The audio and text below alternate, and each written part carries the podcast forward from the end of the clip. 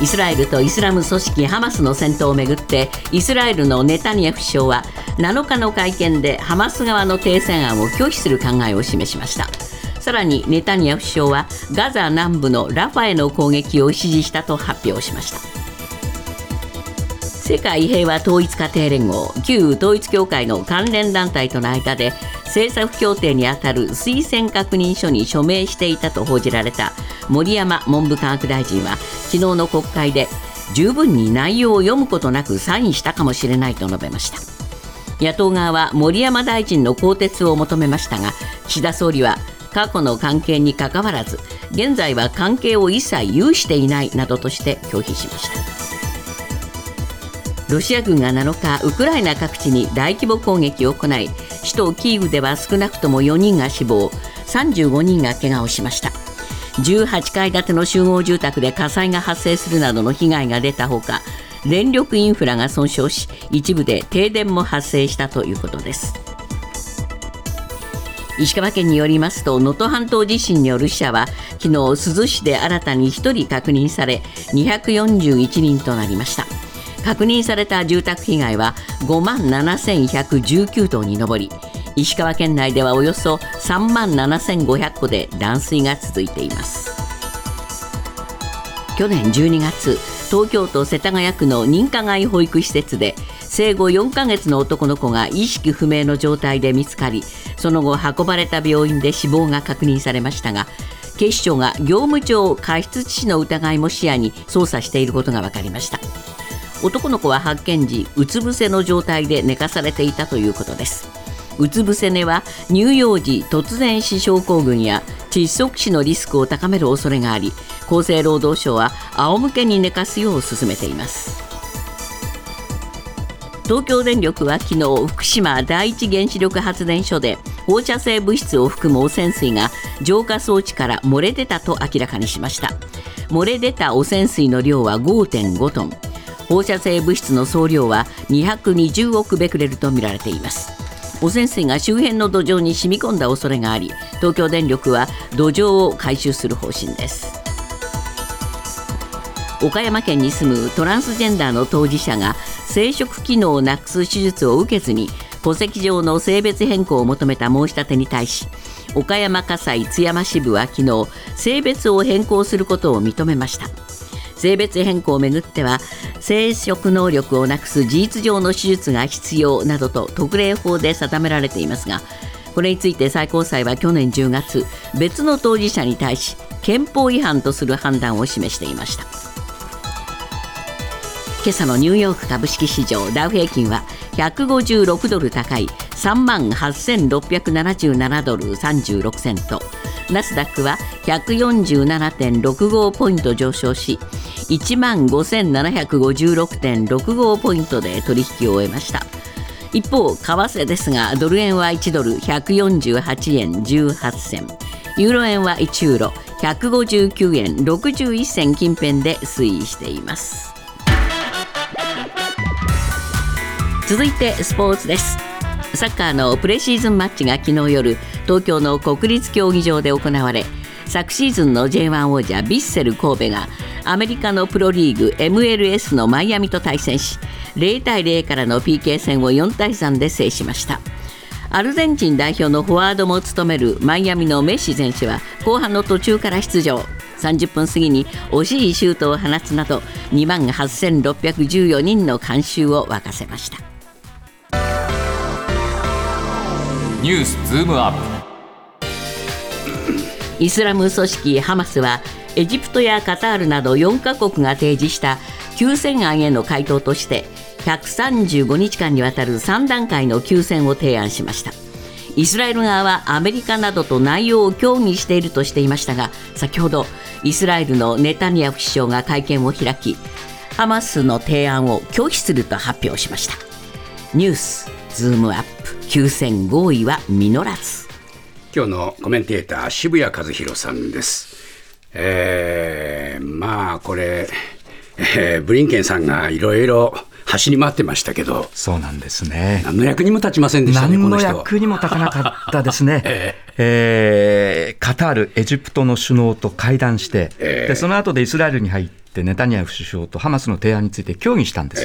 でまだやるべきことはたくさんあるが、合意は可能だと信じていると、前向きな発言をブリンケンさんしていたんですけど、ね見事に裏切られてしまったという、ねこういうことになりますね。このまあハマス側の提案、はいこの中身少し見てみましょう。そうですね、えーロイター通信がですねハマスの文書の草案を入手して報じています。はいそれによると、ハマスの休戦案というのは3段階に分かれています。えまず第1段階では、イスラエルで囚われているパレスチナ人の女性と子供の釈放と引き換えに、はいハマスが拘束しているイスラエル人の人質のうち、女性全員19歳以下の男性、高齢者、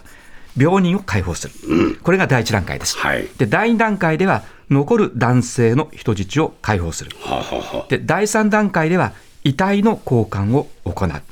で各段階はい。それぞれ45日間の戦闘休止をしまして、ええ。合計で135日間の休戦とする、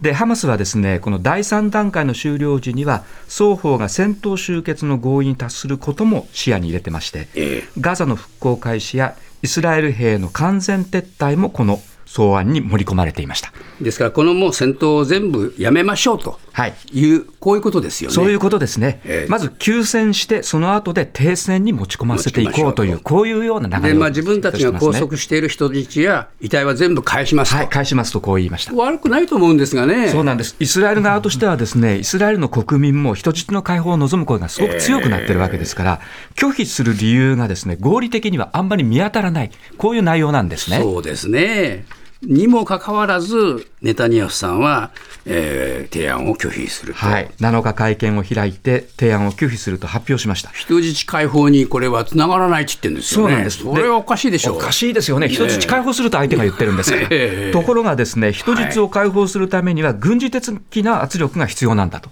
はあ。休戦よりも戦争だと、こういうふうに言ってるわけです、これもね、あまりこの整合性がない理屈ですよね。そうなんですね、通らない主張だというふうに見えますよね。まあ、戦争したくてしょうがないっていう感じですよね。そういうことですね、まあ、ネタニヤフ首相としてはですね、一つは連立政権を組んでいる極右政党の意向、これ無視できないというのがありますが、私はですね、やっぱりネタニヤフ首相が、これ、中途半端で戦争を一区切りさせてしまうと、はあ。ハマスの奇襲を許した責任を追及されないということで、されないかと。はい。うん。もう戦闘し続けることが自身の身を守るというですね、そういう構図になってしまっているという印象なんですね。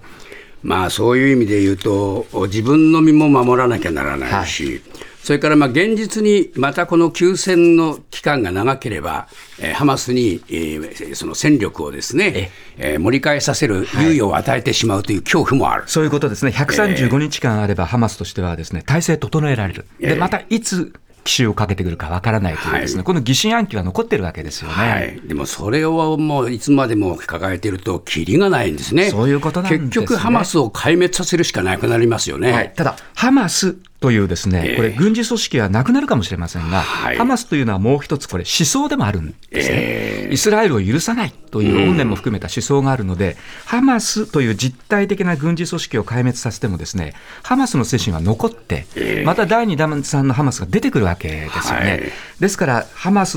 を殲滅させるということ自体も、実はあまり現実的ではないですね。となれば逆に、えーお互いに、えーその建国を許し合って、はい。えー共存していくっていう方向に舵を切れるかっていうことですけど、そういうことなんですね。なかなかそこまでには踏み切れないんですかね。そうなんですね、イスラエルとしてはですね、ハマスがいる限り我々の生存を脅かされるというですね、ここまでやはり、まあ、非常にハマスに対するってみれば不信感を持ってしまっているという、そういうことでしょうねなかなか変わらないということなんですね。そして、えーガザ南部ラファへの攻撃を指示したと、発表しました。そうですね。先ほどもちょっとご紹介したんですが、このラファの状況は厳しいですね。そうなんですね。あの、えーもともとラファに住んでいた人は28万人というふうに言われてますけれども、はい今、北部、中部からですね、100万人以上の避難民が避難してきている。これ、南部へ行けとイスラエルが言ったんですよね。そういうことですよね。北部をえー攻撃するから南部に行けと、こういうふうに言ってですね。そこを攻撃するっていうことはね、むしろこれは裏切りですよね。そういうことですね、非人道的だと思います。加えてですね、このラファでは長い雨がずっと続いていまして、生活環境が悪化していて、あの水浸しになったテントとか、屋外で避難民は夜を過ごしているような状態です。そこを攻撃するということですから、はいこれ、避難民に直接ですね、やっぱり武力を行使するようなもので、ですね被害がさらに拡大することになりますね。昨日もこの攻撃された後の状況がね、テレビでも報じられていましたけれども、子供をね、3歳ぐらいの子供を亡くした親が、我々に一体何を求めてんだと、これ以上何差し出すものがあるんだと、この3歳の子供が何したんだと言ってますが、やっぱりそういう気持ちになって、むしろ像をかき立ててしまうんですというね。ことなんですね、えーもうイスラエルに対してはですね憎しという、こういうことがやっぱり植え付けられますよね、もともとこのラファの人たち、ガザの人たちですね、えーあのそこまで過激じゃない人たちの方が多いわけですけれども、そうではない、新たなまた戦争の種を植え付けてる印象ですよね。ニュースズームアップ森山文部科学大臣が2021年の衆院選で旧統一教会世界平和統一家庭連合側と事実上の政策協定にあたる推薦確認書に署名したとされる問題で森山大臣は昨日内容をよく読むことなくサインしたかもしれないと述べました。また林官房長官も旧統一教会の関連団体の関係者と面会したことを認めました。ニュースズームアップ。何も知らない。何も覚えていない政治家たち。いやー、渋谷さん。えーまあこれはもうわざとこういうそのとぼけをしてるだけですよね。そういうことですね、ええ。この推薦確認書というのはですね、ええ。教団側が掲げる政策への賛同を求めているわけですから、ええ。これに署名するということは、教団側と政策協定を結んだのに等しいわけですよね。ええそうですよね。そんな重大なことをですね、ええ内容をよく読むこともなく、はい。サインしたかもしれないわけがないので、そうですよね。これはもう虚偽のですね、とぼけて、ええ。えー発言しているとこういうことですよね。だ。からわざと自分がまあこういうふうにお粗末になっちゃったっていうことを演じてるわけですよとね。いうことですね。当時、選挙戦に入り、バタバタしていたので、記録がない、はい。記憶がない、よく覚えていない。まあこの政策協定という限り、はい。その中身も結構具体的だったんですね。そうなんです。朝日新聞の報道ではですね、この推薦確認書、LGBT 問題や同性婚合法化については慎重に扱うという内容がええ盛り込まれていて、はい。まあ、そこにですからサインをしたわけですね。で一方で文科省はですね LGBT 差別防止の旗振りをしている国の組織です。えでその大臣文科、文科大臣がですね、え LGB 問題は慎重に扱うとサインしたことになるわけですから、はい。これ、明らかに教団とのですね関係によって、その森山大臣の政治のその思想とか、ええ。あるいはその政策とか、はい。これが歪められたと、こういうことになるわけですよね。どう扱うかっていう問題になりますよね、そういうことになるわけですね。具体的にね。それでこれ、どうなんでしょうかね、岸田さんはですね、もうえー関係を断っているんだから、ええ。ー今、処分するう必要はないとこうおっしゃってるんですが、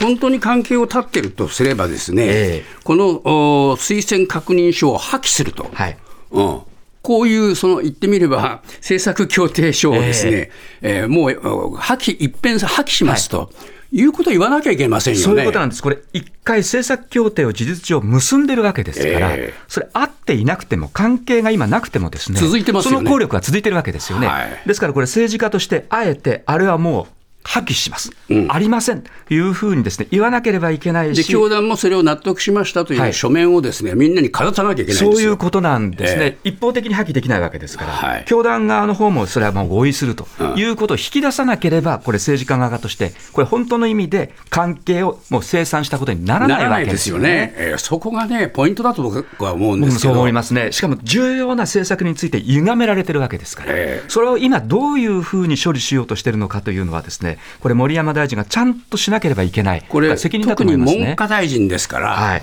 と直接関係するわけですからそういう、ことになりますよね。この辺のところはですね、野党もきちんとそこを追及しなきゃいけないんじゃないかと思うんです絶よ。対に曖昧にしてはいけないところですよね。ええそしてもう一人、林さんにも出てきました。はい、林さんもですね、えーデイリー新潮が指摘した旧統一教会の関連団体の関係者との面会についてですね、えー2021年9月、地元の山口の事務所で面会したことを認めました。これはまあ渋々認めました。はい、渋々認めました。ただしですねええ、多数ある面会の一つで、相手が旧統一教会関連団体の関係者であるという認識はなく、どのような話をしたのかは定かではないと。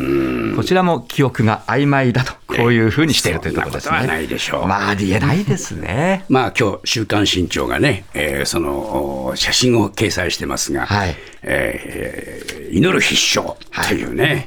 えーこういうそのものを渡されて、それ持ってる写真があるわけですから。そうですね。しかも、千羽鶴手渡されて、そうですよ写真ですよね。えーだから、ね、これまた、あの、とぼけちゃったということになりますよね。これは先ほど、その、週刊新潮はですね、やっぱり岸田さんに飛び火するのを恐れてんじゃないかという記事になってるんですが、はい。これ、渋谷さんどう見ますか？僕もそういうふうに思いますね、はい。岸田さん、2019年10月です、あのキングリッチ元アメリカ下院議長とともに、ですね教団の友好団体の梶栗氏らと会っています、で写真も撮っているんですね、で森山大臣がですね、えーサインしたええ。この推薦確認書は、この梶栗氏が実は提示しているというですね、えそういう署名なんです。ええ。ですので、えーここでですね、し岸田総理自身が、梶栗氏のことは過去のことだというふうに言っておかないと、自分の2019年の面会問題もですね、これ実は批判されてしまうという。そうですねですから、これ、梶栗氏の関連で森山大臣を更迭できないというのがですね、ね岸田総理の立場だということになっちゃうわけですよね。そうですね。しかし、それでいいのか、はいという問題が残りますよそういうことですね。アメリカ民主党のバイデン大統領は6日11月の大統領選に向けた党候補指名争いの2戦目となる西部ネバダ州予備選で勝利を確実にしましたが得票率の2位はいずれの候補も支持しないでした。一方でバイデン大統領の予備選前の演説ではフランス大統領をマクロンではなく1995年に退任したミッテラン氏と間違える場面もありました。ニュースズームアップライバル不在のアメリカ民主党。まあ、民主党の指名獲得争い、バイデンさんはまあ、今、あ対立候補がほとんどいませんものね。そうなんです、ええ。あの CNN によるとですね開票率は90%時点で、バイデン氏の得票率は89.3%だった、だから90%開けてみて89%、9%がバイデン氏だったので、ほぼ全部バイデン氏の 得票だったと、こういうことになって、えーネバダでも圧勝でした。はい。で得票率2位はいずれの候補も支持しないでですね、ええ対抗馬いることはいるんです、はい。女性作家のウィリアムソン氏とか、フィリップス下院議員なんですが、もういずれも泡沫候補で、ええまあ、ほとんどいないに等しいみたいなんですね、はい。こういう状況なんですね。はい。